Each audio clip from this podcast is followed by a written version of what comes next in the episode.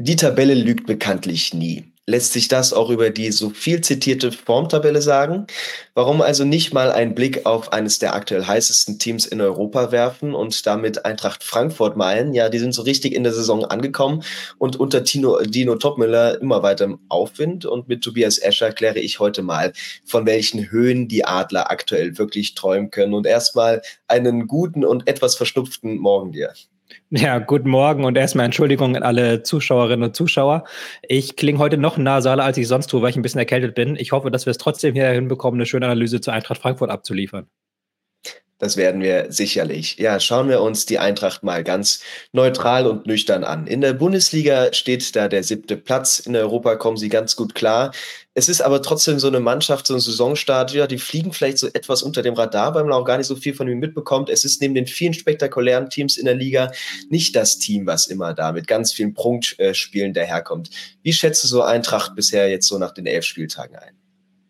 Ja, also es ist ein äh, guter, aber keineswegs überragender Saisonstart, aber man merkt schon, es gibt eine gewisse Lernkurve. Also Dino Topmüller war ja vor der Saison der Trainer, den ich und sicherlich auch viele andere Fans am wenigsten einschätzen konnten, weil er natürlich nicht diese große Station vorzuweisen hatte. Er hat in Luxemburg gearbeitet als Co-Trainer von Nagelsmann, aber was man dann bekommt, das wusste keiner so richtig. Und das kristallisiert sich, finde ich, auch jetzt erst so raus. Und ich glaube aber, dass dieser Prozess, den er da angestoßen hat bei Frankfurt, der ist noch nicht abgeschlossen. Du sagtest eben, der Mann an der Seitenlinie bei Eintracht Frankfurt ist Dino Topmüller. Das ist die erste Station. Vorher bei Dudelange, ähm, wie man da so schön ausspricht, in Luxemburg. Jetzt die große Bühne eben in Frankfurt. Ein Team, was auch, glaube ich, immer sehr schwer zu coachen ist. Also Oliver Glasner hatte auch natürlich auch seine schwierigen Phasen trotz der Erfolge, wo er die Spieler kritisieren muss, in die Kritik nehmen muss, äh, vorher mit Trainern, die ja wirklich Probleme haben. Was hast du dir also gedacht, auch wenn man das nicht wirklich einschätzen konnte, kann er so in diese Kerbe schlagen von Oliver Glasner, diesen Erfolg wieder dieser Welle weiterreiten? Ja, ist erstmal sowieso interessant. Frankfurt hat ja häufig Trainer genommen, die man nicht sofort auf der Liste hatte, sondern auch hat sich Schweiz, Österreich mit Hütter und Glasner bedient. Jetzt mit Topmüller wieder einer, wo man so vorerst erstmal so what dachte. Aber es ist schon interessant. Und ähm, ich dachte halt zuerst natürlich, dass Topmüller als Co-Trainer von Nagelsmann ein sehr offensiv denkender Trainer ist, der jetzt auch da was Offensives installieren möchte. Ähm, hat sich dann nicht ganz so gezeigt, wie wir gleich feststellen werden. Aber ähm, vor allem habe ich auch gedacht, das ist natürlich ein neuer Ansatz, weil auch bei Hütter und Glasner, da ging es immer sehr stark um das Spiel gegen den Ball, da ging es sehr stark um Intensität, da ging es sehr stark darum, den Gegner zu ärgern, zu jagen, in Zweikämpfe zu zwingen. Topmüller hingegen habe ich auch schon vorher durch seine Zeit Dudelange auch ein Stück weit eher als ein Trainer, der auch im Ballbesitz sehr viel bewirken möchte, der da sehr viel arbeitet in dieser Hinsicht. Und da habe ich mir schon gedacht, okay, da wird es so ein paar kleine Brüche geben mit dem Spielstil der vergangenen Jahre. Was meinst du jetzt so ein bisschen nachbetrachtet auf die vergangenen Wochen? Er kommt zuerst mal in die Kabine, sagt der Mannschaft so, das sind die drei Aspekte, die in, auf die ich in meinem Spiel Wert lege. Was meinst du, könnte er da als ersten Input mitgegeben haben? Ich glaube, ein wichtiger Faktor bei ihm ist Ruhe. Also Ruhe und ähm, gerade zu Beginn der Saison hat auch Eintracht eine hohe Geduld ausgezeichnet. Also sie waren jetzt ähm, dieses Explosive hatten sie sehr, sehr stark zurückgeschraubt in den ersten Saisonspielen. Da wurde wirklich sehr viel hintenrum gespielt, sehr viel langsam gespielt. Ähm, auch gegen den Ball ging es sehr viel um Systematik, da ging es sehr viel darum, sauber zu verteidigen und dem Gegner wenig Chancen zuzulassen. Und ähm, diese, ähm, diesen ersten Schritt, eben diese Defensive zu stabilisieren von diesem jagenden Spielstil hin zu einem doch etwas bedachteren Spielstil zu gehen, das hat man schon deutlich gemerkt, dass das sein erstes Ziel war als Trainer bei Eintracht Frankfurt muss er natürlich auch äh, die Persönlichkeit mitbringen, dass er sich gut um junge Spieler kümmern kann. Denn Frankfurt ist eben genauso eine Mannschaft. Und dazu kommen jetzt mal, was im Sommer noch passiert ist neben dem Trainerwechsel weil ich glaube, kein anderer Bundesligist hat seinen Kader auch in den vergangenen äh, ein, zwei Jahren dann so auf links gedreht wie Frankfurt. Ich glaube, es gibt da so eine Statistik vom Europa League-Finale, sind es, glaube ich, nur Trapp und Hasebe, die noch im Kader sind. Also es ist, man braucht ja gar nicht davon reden, wer jetzt ersetzt wurde oder auf welchen Positionen es Nachfolge gibt, sondern weil so viel passiert ist, ohne aber so einen richtigen äh, Königstransfer zu machen. Wie schätzt du so den Sommer ein, in dem er dann trotzdem ein wirklich großes Transferplus erwirtschaftet werden konnte? Ja, also das wurde natürlich erwirtschaftet, weil man noch in letzter Sekunde Moani verkauft hat, weil ähm, das, was Krösche ja mal gesagt hat, eigentlich muss man ihn nicht verkaufen, aber wenn ein unmoralisches Angebot reinkommt, dann wird man ihn verkaufen und das hat man dann auch gemacht. Aber man hatte dadurch, dass dieser Transfer so spät kam, dann auch nicht die Chance, noch einen Ersatz zu verpflichten, weil ich denke, das Transferplus wäre nicht so deutlich auf, auf, ausgefallen, wenn man ein paar Tage früher Moani verpflichtet hat. Und man spricht jetzt ja auch sehr deutlich davon, dass man im Winter ein, wenn nicht sogar zwei neue Stürmer verpflichten möchte, um diese Lücke zu schließen.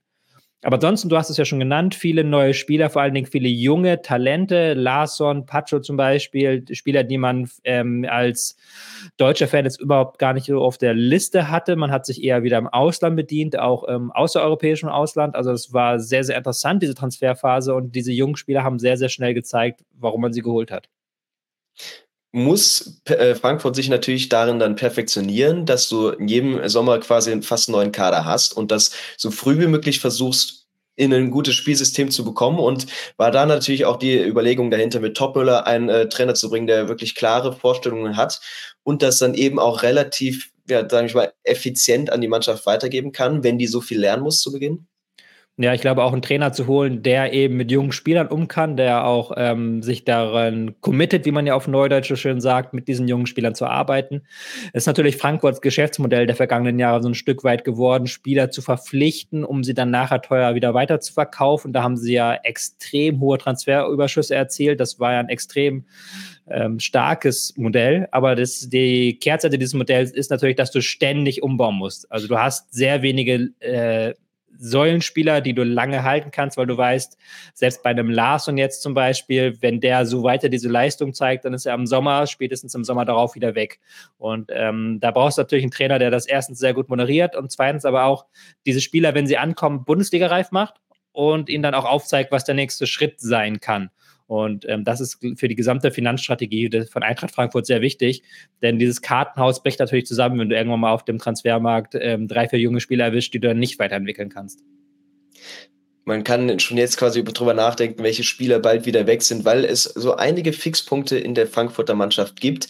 Ich glaube, erwähnen in den letzten Wochen sehr positiv müssen wir da natürlich Oma Mamouche, der steht jetzt bei sechs Saisontoren, ist richtig gut drauf, ist der Fixpunkt da vorne im Angriff. Und jetzt sage ich mal so der halbe Nachfolger, was die Toreanzahl von Kolumuani angeht, aber natürlich nicht in seiner Person.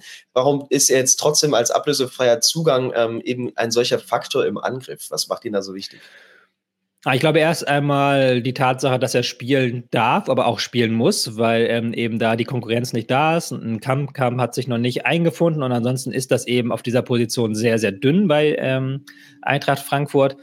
Und ich glaube auch, dass das Spiel sich ein Stück weit weiterentwickelt hat, weil Mamouche ist wirklich ein Spieler, der ist sehr, sehr schnell. Der hat auch wirklich den Antritt, auf den ersten Metern seinen Gegner abzuhängen.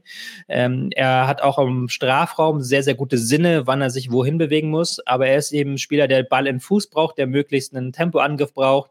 Und das ist, glaube ich, das, was sich am meisten verändert bei der Eintracht dass man in den ersten Saisonspielen ein sehr, sehr langsames Ballbesitzspiel hatte. Man hat auch immer sehr, sehr hohe Ballbesitzwerte, um die 60 Prozent. Und jetzt in den vergangenen Spielen hatte man eigentlich stets weniger Ballbesitz als der Gegner. Also man hat immer äh, versucht, deutlich schneller nach Ballgewinn nach vorne zu spielen und deutlich äh, besser auf das Umschaltverhalten zu achten. Und das kommt einem Spieler wie Mamouche sehr, sehr entgegen ein sehr wendiger Spieler, wie du auch sagst. Er zieht die meisten Fouls in der Liga, was dann auch zu Standards führt. Dazu kommen wir später auch noch. Ansonsten haben wir vor allem ein Mittelfeld mit Skiri. Vielleicht ist das so äh, diese, dieses Prunkstück der, des Transfersommers gewesen, wo du weißt, was du hast, was du bekommst äh, vom ersten FC Köln.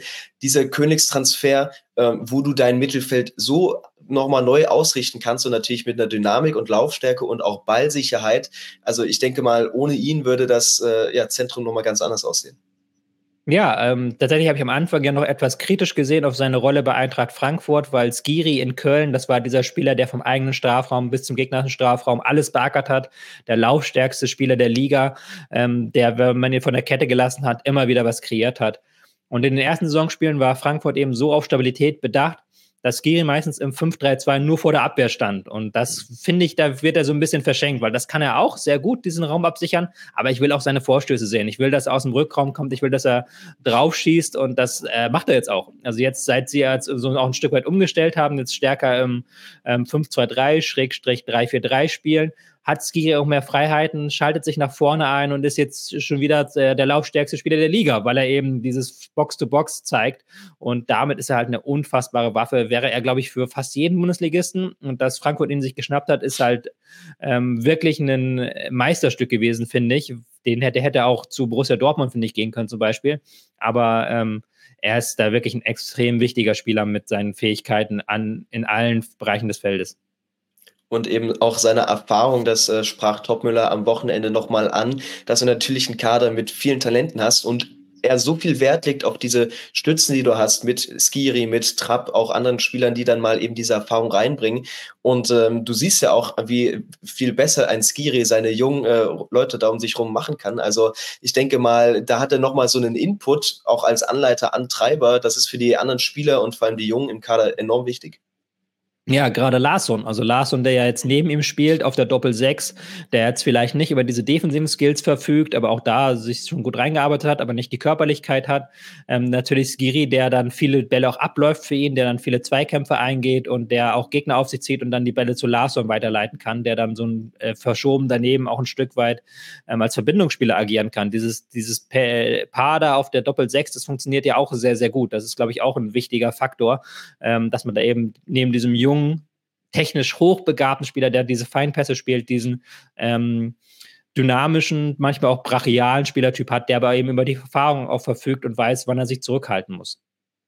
Ja, wir kommen perfekt äh, zur Überleitung eben zum taktischen Ansatz, den die Eintracht mitbringt. Also es ist auf dem Papier Dreierkette, sehr weit hochgeschobene Außenverteidiger, aber trotzdem sehr, sehr viel im Zentrum das ist jetzt, glaube ich, äh, was, was man auf dem Papier bei anderen Teams auch sieht, aber die Frankfurter spielen das schon wirklich nochmal ganz besonders. Fangen wir mal mit der Dreierkette an, wo wir eigentlich oft Pacho haben, dann Tuta und Koch, der jetzt zwar am Wochenende gefehlt hat, aber auch da absolut gesetzt ist. Das besticht natürlich jetzt vielleicht auch weniger durch enormes Tempo, wie das bei anderen Teams der Fall ist, aber viel Raumverständnis und viel Klarheit für die Situation und auch sehr, sehr viel für Stabilität, definitiv.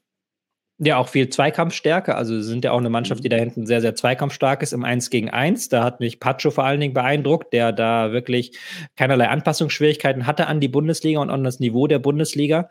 Ich glaube, das ist so ein ähm, ganz gewichtiger Faktor, dass du da hinten diese Dreimann-Absicherung hast. Ein Skiri davor, der auch dann immer ähm, das Tempo mitbringt, dann im Zweifelsfall schnell hinten zu sein. Aber sie haben es ähm, gerade Anfang der Saison haben sie das sehr, sehr konservativ interpretiert. Also wirklich ähm, wenige Chancen auf beiden Seiten zugelassen, ähm, die Außenverteidiger gar nicht so hochgeschoben, dann hast du die Fünferkette, du hattest manch, meistens sogar noch drei Spieler davor und ähm, das war dann so, möglichst keine Chance zu lassen. Und davon, ähm, jetzt ist man ein bisschen anders geworden, du hast ja gerade gesagt, man spielt jetzt 3-4-3, aber ähm, was da sehr wichtig ist, dass man immer noch ähm, es immer wieder schafft, in eine sehr, sehr stabile Grundordnung zu kommen, nämlich ähm, dieses 5-2-3, dass du da diese Doppel-6 hast, die drei Stürmer vorne, dass du das Zentrum komplett schließt, dass du dann einen Käfig aufbaust, den gar nicht ins Zentrum lässt und dann auf Außen eben nachschieben, rausschieben und da die 1 gegen 1 Duelle eingehen. Und dann kannst du als Innenverteidiger hast du dann auch einen leichten Job, weil du häufig leichte Bälle hast, die du abfangen kannst oder ähm, lange Bälle verteidigen musst, was die Spieler auch alle sehr gut können. Wir hatten das, zum Beispiel beim VfB Stuttgart erwähnt mit einer Doppel-6, die quasi sehr gleich ist in ihrer Ausführung, die beiden Sechser. Wir haben jetzt mit Skiri jemanden, der natürlich defensiver denkt und Larsson, der sich auch immer wieder vorne einschaltet. Wie gestaltet sich das denn dann vor allem in der Rückwärtsbewegung im, äh, in der Arbeit gegen den Ball? Orientiert sich Larsson dann daran, wo Skiri sich schon befindet, wo er steht? Kann er da gucken, welche Lücken sind zu schließen oder wissen die beide ganz genau, ähm, auch wenn das jetzt gerade eine dynamische Rückwärtsbewegung ist, ich habe hier zu stehen und so ergänzt sich die Doppel-6 dann in der Defensive wieder? Ähm, ich denke schon, dass beide auch sich da gegenseitig coachen, dass vor allen Dingen Skiri ähm, Larsson coacht, ähm, gerade wenn es darum geht, auf die Außen raufzurücken. Das ist natürlich etwas, was Skiri ähm, wie ein wilder Stier manchmal macht. Da ist Larsson nicht ganz diese Dynamik, aber er kriegt das auch so langsam gewuppt. Es ist ja sehr wichtig, dass wenn du halt da nur mit zwei Spielern im Zentrum agierst und äh, nur mit einem Spieler auf Außen, dass du dann immer wieder nachrückst, immer wieder viel verschiebst und Larsson wie auch Skiri sind enorm laufstark und äh, schaffen es immer wieder, diese Lücken zu schließen.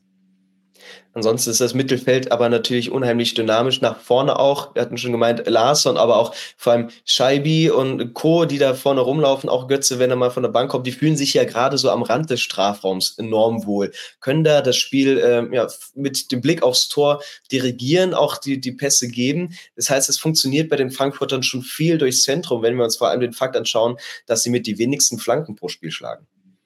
Ja, die äh, Abstand wenigstens schlanken in der ganzen Liga, ja. Äh, sie gehen sehr, sehr viel durchs Zentrum, sehr viel über die Halbräume, hast du auch gerade richtig äh, gesagt. Also da häufig eben diese beiden äußeren Stürmer, auf der einen Seite zuletzt Knauf, auf der anderen Shaibi, aber du hast ja auch gesagt, Götze kann das auch spielen, die dann eben zusammen mit einem Larsson, der dann dafür die Überzahlsituation sorgt und den hinterlaufenden Außenstürmern eben für Dynamik sorgen und dafür eine Überzahl sorgen. Und ähm, was Frankfurt dann macht, ist, dass sie es eben selten auf den Flügel rausspielen. Und wenn sie es auf den Flügel rausspielen, dann nur so, dass der Außenverteidiger in den Strafraum reingehen kann, diagonal. Also nicht an die Grundlinie, sondern so in den Strafraum reingehen, dass er einen flachen Pass spielen kann. Ist auch vollkommen logisch. Da vorne ist niemand für die hohen Bälle, deswegen schlagen sie keine Flanken und versuchen es dann eher durchs Zentrum durchzuspielen. Klappt dann nicht immer. Frankfurt ist auch eine der Mannschaften, ist, glaube ich, sogar die Mannschaft mit den wenigsten Torschüssen in der gesamten Liga, weil sie da mhm. eben dann häufig dann sich verdaddeln. Aber wenn du natürlich da so eine gute Staffelung hast, dass da eben dann drei, vier Spieler in einem Halbraum sind, dann kommst du auch gut ins Gegenpressing. Also du kannst sofort wieder nachsetzen, den Gegner zu einem langen Ball zwingen und dann hast du quasi Schadensbegrenzung betrieben, dann passiert da nichts Schlimmes. Aber dass sie eben jetzt deutlich, deutlich aktiver diese Pässe in den Halbraum suchen, dass sie deutlich, deutlich riskanter auch nach vorne spielen, das ist schon merklich in den letzten Spielen gewesen. Das ist, glaube ich, ein großer Unterschied. Ja, und genau eben dieses Instrument dieser Außenverteidiger, wobei man ja sagen muss, dass es da noch keinen Spieler gab, der sich wirklich da unersetzlich machen konnte. Also Buta, Dina Ebimbe hatten wir am Wochenende wieder den Tausch zur Pause, dann Max auf links, auch sein Input, aber vielleicht noch nicht die Wunschlösung. Und Kunku kommt vor allem in Europa zum Einsatz, in Ansätzen mal Knauf. Also für diese wirklich so wichtige Position in der Mannschaft hast du noch nicht den Spieler, der absolut funktioniert, wie das vielleicht in den vergangenen Jahren auch mal einen Kostic geschafft hat oder in Chandler in Ansätzen. Und ich glaube, wenn man da nochmal diesen effektiven, auch dann zum Tor hingerichteten Spieler finden würde, das würde das äh, System nochmal auf ein anderes Level heben. Ja, es ist auch eine sehr, sehr schwere Rolle, muss man dazu sagen, weil wenn du natürlich Außenverteidiger einer Fünferkette bist, ähm, häufig ähm, hast du entweder defensive Aufgaben oder du schiebst sofort nach ganz vorne, sorgst für Breite in der letzten Linie. Und beides sollst du bei Frankfurt nicht machen, sondern du sollst halt im richtigen Moment erst aufrücken, dann aber auch nicht an die Grundlinie durchsprinten, sondern ins Zentrum gehen und möglichst noch dann ballfern Torgefahr bringen. Und es gibt keinen der Eintracht-Spieler, der alle diese Facetten vereint. Also eins fehlt immer allen. Ähm, Max zum Beispiel hat das Timing, finde ich, am besten raus beim Vorrücken, aber ist mhm. natürlich äh, kein Torjäger, also ist nicht gebrauchbar als Spieler auf der anderen Seite. Ähm, Kunku fehlt das Timing, Bimbe ein bisschen die taktische Disziplin. Also da hast du bei allen hast du irgendwas, was noch fehlt. Das ist eine sehr, sehr schwere Rolle und ich glaube, das wird ein bisschen dauern. Aber ich kann mir auch vorstellen, dass wir dann spätestens in der Rückrunde mehr Treffer sehen bei der Eintracht, die auch dann von Ausverteidiger zu Ausverteidiger sind. Also dieses Union Berlin Modell der vergangenen Jahre, dass äh, ein Ausverteidiger vorrückt, der andere am zweiten Pfosten sich anbietet und dann die Flanke eben bekommt. Das kann ich mir vorstellen, aber es funktioniert momentan noch nicht ganz so, wie es sollte mit Mamouche dann letztes Mal nicht angesprochen, hier für die Offensive hast du dann einen sehr cleveren, auch Stürmertypen, agil, der eben keine Flanken braucht und natürlich immer auf der Suche nach Räumen ist. Also ist ja auch ein Meister für diese Steckpässe und der dann eben auch aufdrehen kann mit dem Ball ins, ins Tripling starten. Von wo bekommt er denn noch am ehesten Support oder was ist diese Lösung, die für die Eintracht als, sag ich mal, Plan A aufgezeigt ist, wie du ihn wirklich in seine Situation bekommst? Ja, also entweder, wenn du halt wirklich es schaffst, mit Dynamik über die Außen zu kommen und dann die flachen Pass reinzuspielen, das ist ja auch ein häufig gesehenes Mittel, mhm. oder halt über die Pässe von Chaibi. Äh, Chaibi ist da, glaube ich, momentan ein wichtiger Spieler, um Mamouche zu füttern. Die beiden haben ein sehr, sehr gutes ähm, Zusammenspiel. Er hat es am Wochenende gegen Bremen nicht so gut geklappt, ähm, aber wenn Chaibi weiter vorne bleibt und dann eben diese Steckpässe auch spielen kann auf ähm, Mamouche, das ist schon sehr viel wert. Ich kann mir auch vorstellen, dass das mit Götze gut funktioniert. Götze aber jetzt aus verschiedenen Gründen noch nicht so gut in die Saison gekommen, auch aus privaten äh, Gründen. Das ist, glaube ich, schon mal noch ein Spieler, der dann noch wichtig werden könnte. Ich denke, ein Aspekt, den wir natürlich erwähnen müssen bei den Frankfurtern, weil er eben über, ja, über dem Konzept quasi immer schwebt, als äh, mehr als bei anderen Teams auch, ist dieser, ja, dieses Thema Geduld, würde ich einfach mal sagen. Dieses Abwarten, auch was der Gegner einem bietet natürlich, du hast es angesprochen, die verdandeln sich immer mal auch. Deswegen kommen die wenigsten Torschüsse der Liga dazu zustande mit gerade mal zehn pro Spiel. Aber es ist nie wirklich das Endrisiko, was sie da immer gehen. Es ist nochmal die Geduld, auch wenn du weißt, ich habe hinten nicht die Absicherung, dann spiele ich diesen Pass eben nicht, wenn er schief gehen kann. Also auch das, glaube ich, für Topmüller, die Ruhe, die du ansprichst, ein ganz, ganz wichtiges Konzept. Ja, also ähm, genau dieses, wir gehen jetzt nicht das allerletzte Risiko, wir wissen, dass wir gut abgesichert sind, ähm, auch aus einem doch sehr aus einer sehr starken Ordnung heraus immer spielen. Also ich glaube, das ist auch so ein wichtiger Faktor, dass das ist nicht sehr chaotisch, das Spiel. Da gibt es nicht viele Positionswechsel, sondern da weiß jeder, wo und wann er wie zu sein hat. Und der Eintracht ist auch eine Mannschaft, bei deren Spielen am wenigsten Expected Goals entstehen. Also auf beiden mhm. Seiten äh, passiert da nicht viel vor den Toren. Das ist zuletzt besser geworden, eben, ähm, weil sie riskanter nach vorne spielen und dadurch auch die Spiele etwas wilder wieder werden. Ähm, sind auch wieder mehr Tore gefallen. Aber grundsätzlich geht da schon sehr viel über diese Stabilität, über diese grundsätzliche raumorientierte Verteidigung. Was hast du denn da als äh, Gegner für ein Gefühl, wenn du weißt, da kommt eine Mannschaft mit viel Disziplin, mit viel Ordnung, mit viel Ruhe auch? Wie lässt sich das denn am besten verteidigen? Also hast du lieber so eine Mannschaft, wo du weißt, was auf uns zukommt, aber die machen es eben sehr gut? Oder willst du wirklich ein wildes Team, wo du halt auch mal ein bisschen Glück haben kannst, aber du weißt ja, es könnte auch äh, auf andere Weise schiefgehen? Ja, schwierig. Es kommt immer darauf an, auch was für ein Team du selber bist. Also wenn du gegen so ein Team spielst, das eben sehr stark über diese taktische Disziplin kommt, das auch sehr ruhig und vor allen Dingen sehr geduldig ist, dann brauchst du selber sehr viel Ruhe, sehr viel Geduld und sehr viel taktische Disziplin, weil du natürlich nicht ins offene Messer reinrennen willst. Jetzt gar nicht, ähm, vor allen Dingen zuletzt nicht mehr, weil Eintracht ihr Konterspiel sehr, sehr stark verbessert haben, auch mit einem verbesserten Mamouche, wie wir es ja gerade schon gesagt haben. Um, aber auch weil du ja das Spiel möglichst lange offen gestalten möchtest und nicht irgendwie ähm, das 1-0 kassieren möchtest, weil dann hast du ein richtiges Problem gegen diese Eintracht. Dafür sind sie defensiv mit ihrem ähm, 3-4-3, 5-2-3 einfach viel, viel zu stabil, dass du da irgendwas kreieren kannst. Also du brauchst selber sehr viel Geduld. Das gelingt manchen Mannschaften besser als anderen. Ja, kommen wir mal noch zu ein paar Zahlen. Wir hatten das schon erwähnt, die Abschlüsse, die sind nicht so viele pro Spiel. Das sind bisher 17 Tore. Man munkelt, dass äh, ein paar Spieler das in der Bundesliga auch alleine schaffen würden, äh, auf so eine Anzahl nach, an Tor zu kommen nach elf Spieltagen.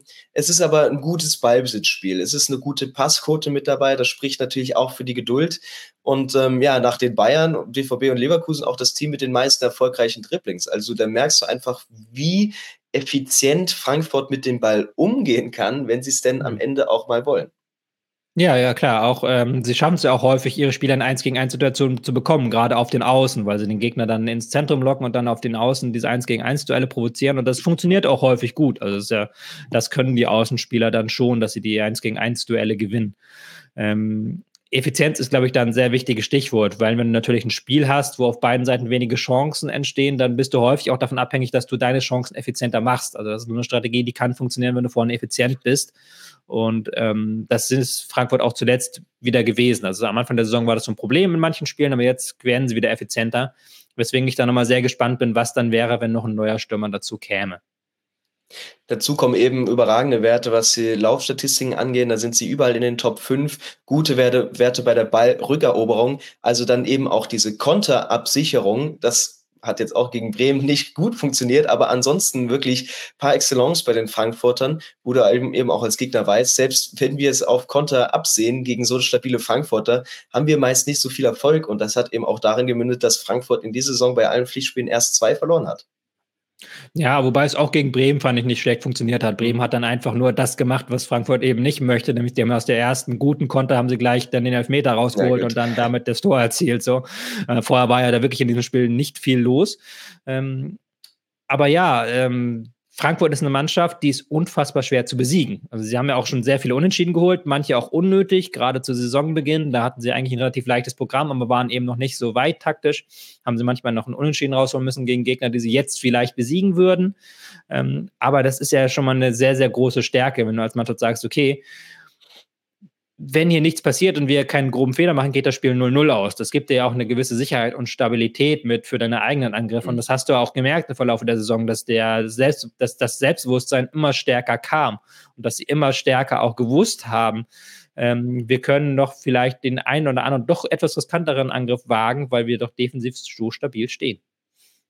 Dazu spielt Frankfurt aktuell noch in der UEFA Conference League. Auch da vielleicht nicht mit der ganz großen Aufmerksamkeit, ähm, sage ich mal, aus Fansicht drauf, aber trotzdem recht erfolgreich. Platz zwei in der Gruppe. Ich glaube, da sind wir alle schlauer, wenn die Gruppenphase da durch ist. Aber schon Chancen, da natürlich gut weiterzukommen und auch einen guten Run zu haben. Ähm, du hast die Möglichkeit, immer mal zu rotieren, auch vielleicht was auszuprobieren. Also, welche Bedeutung würdest du denn diesem Wettbewerb als Eintracht Frankfurt zuschreiben? Ich glaube schon, dass einfach Eintracht Frankfurt diesen Wettbewerb ernst nimmt. Ähm, haben jetzt gegen Helsinki war es ja, glaube ich, auch mal mit Viererkette experimentiert. Klar mhm. kannst du das auch nutzen, halt, wie du es gesagt hast, um äh, taktische Experimente zu wagen. Ähm, natürlich wird dann auch mal der ein oder andere Spieler geschont, aber das ist, glaube ich, ganz normal, wenn du dir da anguckst, was für ein heftiges Programm aktuell ähm, eine Mannschaft wie Eintracht Frankfurt ab ähm, hat einfach, ich glaube, jetzt waren es in sieben, äh, in 22 Tagen sieben Spiele oder sowas. Also ganz, ganz krasses Programm. Und jetzt nach der Länderspielpause geht es ja dann nochmal richtig krass weiter, auch wieder mit zwei Spielen pro Woche, bis dann nachher Weihnachten ist. Und dann ist es natürlich auch klar, dass du in diesen Spielen in der Bundesliga vielleicht nicht die hundertprozentige Dynamik hast, die du noch vor drei, vier Wochen hattest. Das ist auch klar. Aber ich glaube schon, dass Frankfurt diesen äh, Conference League Wettbewerb sehr ernst nimmt, weil sie auch wissen, was so ein europäischer Titel nochmal für Strahlkraft auch äh, freisetzt, was es auch nochmal für Emotionen bei den eigenen Anhängern freisetzt. Es ist schon ein sehr, sehr wichtiger Wettbewerb für sie. Ja, und man kann das ja auf die Erfahrungen stützen. Wir hatten es vor zwei Jahren mit der Europa League, wo wir dann eben in der Bundesliga merken, in der Rückrunde, ja, das ist alles noch okay, aber denen geht echt die Puste aus. Und gerade, ich kann mich an eine Saison erinnern, da haben die acht, neun Spiele am Stück nicht gewonnen und so. Müssten sich die Frankfurt-Fans also ein bisschen Angst äh, machen, dass wenn es gut läuft in der mhm. UEFA Conference League, dass mhm. man die Liga so ein bisschen abschenken könnte? Ja, ich glaube, damals war es halt noch ein bisschen was anderes, weil man auch in der Liga irgendwann auf einer Position war, wo es um nichts mehr ging und man hat deutlich gemerkt, okay, die wissen, sie werden sich nicht mehr über die Liga für Europa qualifizieren können, also gehen sie auf die Europa League zu 100 Prozent. Ich glaube, dass sie angesichts der aktuellen Form erstmal vermeiden, dass es in diese Situation kommt. Also sie haben ja Tuchfühlung zu den europäischen Rängen, haben da auch Teams vor sich, die momentan so ein bisschen nicht ganz die allergrößte Form haben. Also da können sie auch noch ähm, nach vorne aufschließen, sicherlich. Ich glaube auch, dass sie im Winter nochmal deutlich nachlegen werden auf dem Transfermarkt und dann der Kader ein bisschen breiter aufgestellt sein wird. Da nochmal zwei, drei neue Spieler. Ich glaube, das kann auch nochmal was freisetzen und kann auch nochmal dafür sorgen, dass die Mannschaft in der Liga dann nicht so abstürzt, wie es damals der Fall war. Und äh, wenn wir schon wieder bei der Liga sind, wir haben jetzt viel darüber gesprochen, wie es Frankfurt bisher gemacht hat.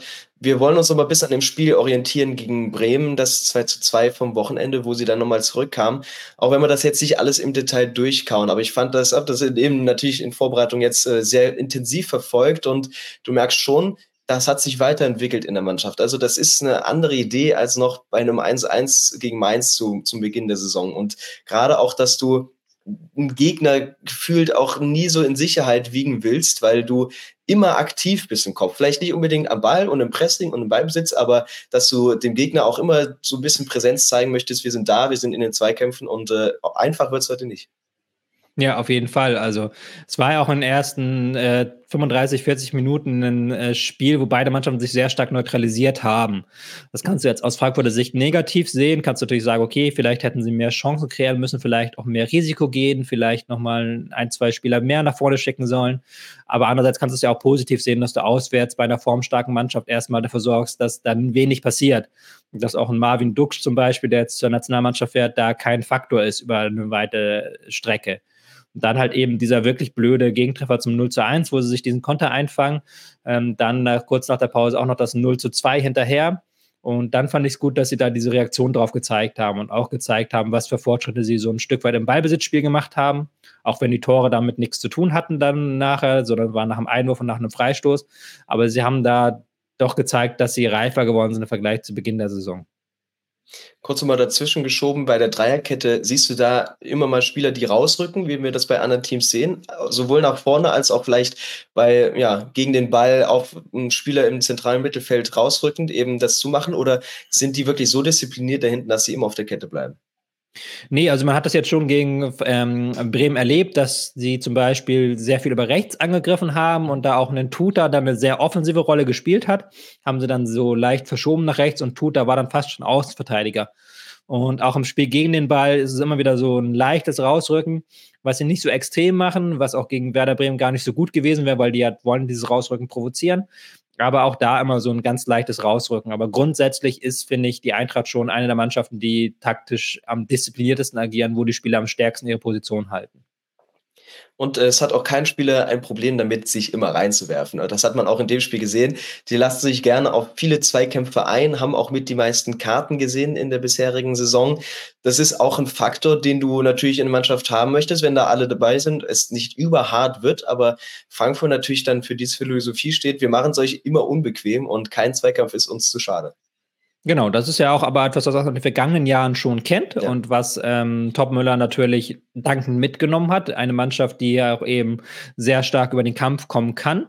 Er möchte das jetzt auch noch mit spielerischen Elementen bereichern, aber warum sollte man sich diese Stärke nehmen? Und diese Stärke hat Frankfurt weiterhin mit Skiri da ja auch noch einen richtig kampfstarken Sechser gewonnen, der da auch wirklich ähm, pro Spiel gefühlt 50 Zweikämpfe eingeht, weil er überall zu finden ist. Also ich glaube, das ist auch ein ähm, eine Stärke, die Topmöller gar nicht antasten muss.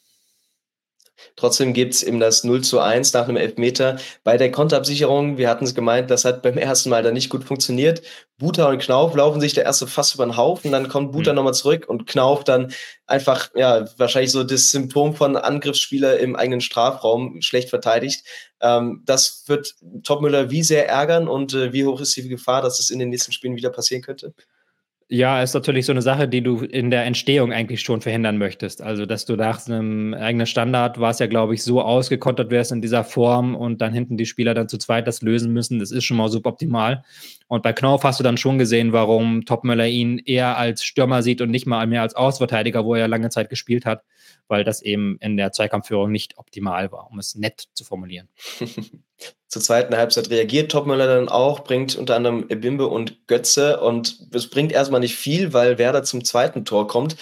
Und das für mich auch mit eines der ja, asymptotischen Spiele äh, oder Tore, glaube ich, die, die Frankfurt bisher bekommen hat, äh, weil Pacho sich da sehr ungeschickt anstellt und so einen langen Ball relativ auf Außen gezogen ins Zentrum ganz unnötig gibt. Und dann kommt es eben zu so einer Flanke, wo eben die Dreierkette, da die Schwäche natürlich genau dieser Raum in der Mitte frei ist, ähm, ich glaube, da über dieses Tor ist Topmüller in der Hinsicht froh drüber, weil er sehr viel erklären kann, was wirklich nicht passieren darf.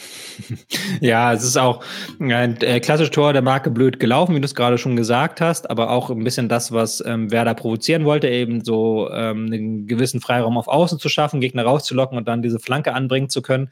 Und dann kommt diese Flanke halt butterweich. Boré kann sie dann einfach einköpfen. Und wie du gesagt hast, das ist schönes Anschaumaterial für den Trainer, aber am liebsten jetzt natürlich, dass sowas nicht passiert. Ja, und nach vorne hin muss dann Frankfurt natürlich ein bisschen aktiver werden. Und äh, wie gesagt, das Mittel, was wir schon öfter angesprochen haben, diese flachen Bälle durch den 16er, das ist eigentlich so gefährlich, weil entweder landet er genau da, wo er sollte, wie zum Beispiel bei Knauf, der dann sogar noch den Anschluss liegen lässt, oder irgendwie in einem Fuß des Verteidigers, das ab, abgeprallt wird. Mamouche steht dann im besten Fall richtig. Also dieses Mittel, wirklich immer wieder diese Bälle flach reinzubringen, das ist natürlich auch gerade bei etwas größer gewachsenen Verteidigern wirklich ein sehr gutes Mittel. Ja, ein sehr gutes Mittel, vor allen Dingen, weil du ja es auch machen musst. Es ist deswegen schon wieder ein bisschen, ähm, ich will nicht sagen lame, aber es ist natürlich ein bisschen vorhersehbar, weil du als Gegner weißt, da wird keine hohe Flanke reinkommen in den Strafraum. Aber wenn du es natürlich in einer Situation mit Dynamik hinbekommst, dann ist es immer gefährlich, weil dann ähm, für die Verteidiger ist es gefährlich, weil sie auf den Ball gucken müssen, aber äh, hinter sich gleichzeitig aufpassen müssen, dass da kein Gegenspieler kommt. Sie können den Ball nur ganz schlecht nach vorne klären, am besten gar nicht nach vorne klären, weil da könnte ja ein Gegner sein. Also im Idealfall ähm, klären sie ihn zur Ecke, ist ja auch gut für Eintracht und springt immer eine Ecke bei der ganzen Geschichte raus. Und ähm, ja, du kannst halt immer dich sehr leicht im Rückraum wegschleichen, weil die, halt die Augen der Verteidiger sind, gehen in die Richtung und hinten im Rückraum hat dann keiner mehr das Auge für den Gegenspieler. Also es sind schon meistens sehr gefährliche Bälle, die eben, wenn du sie, in diese, diese dynamischen Situationen kommst, fast immer gefährlich werden der Anschluss, den Anschluss besorgt dann aber Skiri auch in der Form, was nicht ganz so typisch ist für die Frankfurter, denn aus der Distanz, außerhalb des 16ers, ähm, beweist aber seine ganze Klasse. Schwäche von den Bremern, die den Raum immer wieder zu offen lassen gegen Gegner, das ist vielleicht mal ein Thema für wann anders, aber Skiri nutzt das eben perfekt und ähm, bringt den Ball, wo wir sagen müssen, zehn Abschlüsse hat Frankfurt pro Partie, aber viereinhalb immer aufs Tor. Das ist natürlich dann auch genau das Entscheidende in dieser Phase bringt den Ball aufs Tor, besorgt den Anschluss und danach merkst du, Frankfurt ist komplett drin. Und das ist ja vielleicht auch eben die Qualität eines Teams mit einer solchen, solchen Selbstvertrauen, mit einem solchen Lauf, dass du weißt, eigentlich ist gerade kein Ergebnis so richtig sicher für die Bremer und gerade beim 2-1 ähm, hast du schon ein Gefühl, dass sie da noch zum Ausgleich kommen. Ja, also ähm, das war dann, bis zu dem Zeitpunkt hatte ich noch nicht das Gefühl, aber dann als das 2-1 kam, dann sind sie auch so ein Stück weit aufgekommen, hatten sie auch die, das Selbstbewusstsein sich wieder geholt mit diesem Tor. Ähm, ist natürlich auch ein Stück weit Strategie, dass Frankfurt so wenig Abschüsse hat. Sie wollen ja in den Strafraum kommen, sie wollen ja flach sich reinkombinieren. Da kommst du dann eher seltener zum Abschluss, als wenn du einfach eine Flanke schlägst und dann macht jemand einen Kopfball, der geht fünf Meter daneben. Ist ja theoretisch ein Torschuss, aber nicht sehr gefährlich. Mhm. Frankfurt möchte eher hochwertige Torschüsse flach bekommen. Aber es ist auch immer gut, wenn halt so ein Skiri mal zwischendurch ein Ding von weit draußen lässt und dann eben den Gegner damit überrascht. Und dann ist es eben ein Standard. Über die Standardsituation kann man noch ein bisschen sprechen. Tuta legt da zurück, Smolcic steht richtig und köpft ein. Diese Standardsituation mit Mamouche, der viele Fouls zieht, ähm, und guten Schützen, die du im Team hast. Was für eine Bedeutung hat das für das Frankfurter Spiel? Weil das, wie wir sagen, es ist ein einfacher Weg, zu einem Abschluss zu kommen und äh, ja, der meistens dann auch sehr gefährlich wird. Ja, also eigentlich müsste man meinen, dass Frankfurt daraus eine richtige Stärke machen könnte, weil sie eben, du hast gesagt, Mamouche ein Spieler, der sehr viele Fouls zieht. Sie bekommen auch eben durch diese flachen Bälle Eckbälle oder Einwürfe oder solche Geschichten, weil sie der Gegner die dann meist nur so klären kann. Aber Standards sind noch nicht die besondere Stärke der Eintracht in dieser Saison. Also da haben sie noch nicht allzu viel draus kreiert, obwohl sie ja mit den vorrückenden Innenverteidigern durchaus Spieler haben, die bei diesen Standardsituationen gefährlich werden können.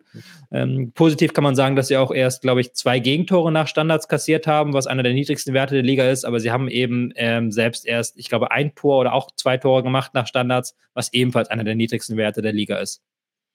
Also sollte Frankfurt da schon Wert drauf legen, dass man das einfach ein bisschen besser verfeinert, diese ganze Standardthematik, damit du eben da zu den Toren kommst, die du aus dem Spiel manchmal schlicht nicht schießt. Ja, also auf jeden Fall. Gerade als Mannschaft, die wenige Torchancen selber zulässt, ähm, ist es immer gut, wenn du da halt vorne diese Standards als Waffe nutzen kannst und die dann auch stärker nutzen kannst als der Gegner, weil das sind immer relativ planbare Situationen, aus denen du dann Chancen kreieren kannst. Nach dem 2 zu 2 sieht man dann, dass Frankfurt schon noch ein bisschen mehr will, weil hinten die Absicherung passt dann auch nicht mehr allzu oft. Bremen kommt wirklich zu hervorragenden Kontern, spielt das allerdings nicht ganz gut aus. Frankfurt als Team, 2 äh, zu 2 kommst du zurück in Bremen, trotzdem der Anspruch, wir gewinnen noch das Ding hier und äh, kommen mit noch besserem Gefühl auch dann in die Länderspielpause. Und da vielleicht dieser Aspekt mal nicht so drin, okay, bewahrt jetzt nicht mal die endgültige Ruhe und Disziplin und wir bringen das nach Hause? Ich glaube auch Kraftfrage. Ich glaube, es war auch eine Kraftfrage dann äh, nach diesen kraftraumenden Wochen zuletzt. Ähm, du hast ja auch schon gesagt, sie haben einen relativ intensiven Spielstil. Äh, Bremen natürlich mit fehlendem Pokal, durch das frühe Pokal aus und auch mit fehlender Europa League-Qualifikation haben dann natürlich am Ende noch andere Kraftreserven, da kann dann am Ende nochmal anders aufkommen. Und dass sie dann noch mit Jin Ma nochmal so einen extra schnellen Spieler einwechseln, der dann auch nochmal die äh, Dreierkette der Eintracht sehr stark geprüft hat. Ich würde das dann eher tatsächlich auf fehlende Kraftreserven schieben, als dann da jetzt ein großes Fach, äh, Fass aufzumachen als Eintracht die Kraft kommt vielleicht in den nächsten zwei Wochen wieder ein bisschen zurück, weil wir haben eben die Länderspielpause. Und da können wir das eben festhalten, was wir gemeint haben. Wir sind wieder bei der neutralen Platz, bei der nüchternen Betrachtung, aber eben diesen ganzen Aspekten, die wir jetzt äh, reingenommen haben. Wir müssen nochmal schauen auf das, was bisher war an Programm und was da jetzt eben noch kommt. Also das waren natürlich jetzt Gegner, vor allem aus der unteren Tabellenhälfte. Du hast, glaube ich, beide Aufsteiger schon drinnen gehabt. Du hast die Teams, die sich bisher sehr schwer äh, getan haben. Aber in den nächsten Wochen kommen dann Stuttgart, Leverkusen, die Bayern. Ähm, wie machst du das daran fest? Und ist das, sind diese Spiele vielleicht auch nochmal eine Chance für die Frankfurter, ähm, ihr eigenes Spiel nochmal zu verbessern? Ja, ich bin sehr gespannt auf diese Spiele, weil Frankfurt auch eine Mannschaft ist, die sehr, sehr schwer zu bespielen ist. Das haben wir jetzt ja mehrfach gesagt, haben aber auch ähm, gegen Borussia Dortmund schon so ein paar defensive Lücken gelassen, weil sie da auch ein bisschen offensiver gespielt haben, ein bisschen stärker auf Konter gegangen sind. Ähm, da bin ich sehr gespannt, welchen Weg äh, Topmöller dann wählt in diesen wichtigen Spielen gegen die großen Gegner, die ja alle nochmal ein ganzes Stück spielstärker sind. Also das ist ja das, was Stuttgart, Leverkusen und Bayern vereint, dass sie sehr, sehr viel spielstärker sind als der Rest der Liga. Und ob man da dann einen Weg findet, diese Spielstärke des Gegners zu negieren und gleichzeitig selber nach vorne anzugreifen, da bin ich gespannt. Das wäre dann der nächste Schritt der Weiterentwicklung, weil sie haben ja schon gezeigt, diese Saison, dass sie die defensive Klasse eigentlich haben, auch solche gegen solche Gegner zu bestehen. Und was könnte dann in der Winterpause passieren? Also ich glaube, es ist klar, ein Stürmer kommt definitiv. Wo muss die Frankfurt, äh, Frankfurter Mannschaft sich noch an anderen Stellen verstärken? Und kannst du wirklich sagen, vielleicht im Winter, wenn die nächsten Spiele jetzt gut laufen, wir können hier richtig angreifen die Saison? Ja, ich bin gespannt, ob sie weiterhin auf die Außenverteidiger setzen, auf die sie jetzt gesetzt haben. Das haben wir ja schon so ein bisschen als Problem identifiziert. Kann aber auch sein, dass man sagt, ein Kunku, dem traut man durchaus noch zu, einen Sprung zu machen, wenn der erstmal angekommen ist. Vielleicht ein Buta noch, äh, wenn er ein bisschen mehr Konstanz ins eigene Spiel bekommt. Aber könnte auch eine Position sein, auf der man nachlegt. Äh, ich denke, in der Innenverteidigung muss man etwas in der Breite noch sich verstärken. Ähm, gar nicht so in die erste Elf, die steht ja mit Tuta, ähm, Koch und ähm, Pacho. Aber ich glaube, da könnte man noch ein, zwei Spieler für die Breite hinzugewinnen und ansonsten Sturm halt. Ich glaube, da ist es vielleicht nicht mehr mit einem Stürmer getan, sondern man braucht da vielleicht noch einen zweiten Stürmer. Ähm, ist natürlich schwer, einen Moani zu ersetzen, der so ein bisschen die Eier legende Wollmilchsau war, der als Stürmer alles kann, Dynamik mitbringt, Kopfballstärke ähm, im Strafraum, außerhalb des Strafraums, ist natürlich nicht eins zu eins zu ersetzen. Und dass du vielleicht nochmal einen Spieler hast, der im Strafraum richtig was mitbringt, auch eine Körperlichkeit vielleicht mitbringt, ähm, der da eben nochmal eine neue Facette ins Spiel bringen kann und dann nochmal einen, auch einen dynamischen, mitspielenden Stürmer, der auch ein bisschen Druck auf Mamouche dann ausübt. Das sind, glaube ich, dann so Kandidaten, die ich sehen möchte. Dann damit zur abschließenden Frage, wenn die Eintracht die Form ansatzweise beibehalten kann bis zum Winter und vielleicht dann in der Pause noch ein bisschen was passiert im Kader, wo kann es denn dann für die Adler in die Saison hingehen? Ich glaube, sehr wichtig wird für sie sein, dass sie relativ schnell wieder da sind nach der Winterpause, wenn dann das Programm wieder relativ einfach ist, dass sie da dann eine Serie starten. Haben ja auch ein bisschen Probleme mit Abstellung für Afrika Cup, also vielleicht daher noch ein paar Spieler, die ich gerade nicht genannt habe, ein paar Positionen, die ich gerade nicht genannt habe, einfach um Ersatz zu finden für die Spieler, die beim Afrika Cup sind. Ähm, ich glaube, sie sollten die Transferplanung deswegen schnell abschließen und nicht so lange ziehen, sodass sie wirklich dann in die neue Rückrunde starten können. Und dann kann ich mir schon vorstellen, dass sie um Europa eine ganze, äh, ganz wichtige Rolle mitspielen, dass sie da auch mitreden können, ähm, um die Frage, wer sich dann nachher für die Europa League qualifiziert. Ähm, vor ihnen steht jetzt noch Hoffenheim zum Beispiel, wo man noch fragen kann, werden die das halten können. Stuttgart auch, die ich sehr schätze, aber auch da die Frage, wie halten sie das durch? Dortmund ja auch immer wieder mit Schwächephasen. Also ich denke, man sollte schon drauf ziehen, auf Platz 5 oder Platz 6 am Ende rauszukommen.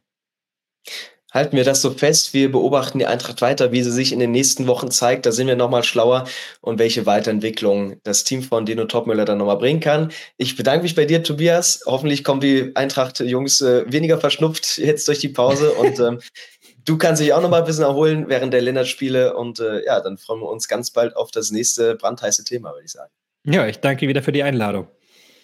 Ja, und damit an euch auch alles Gute und äh, wir hören uns dann im Bälde wieder. Ciao, ciao.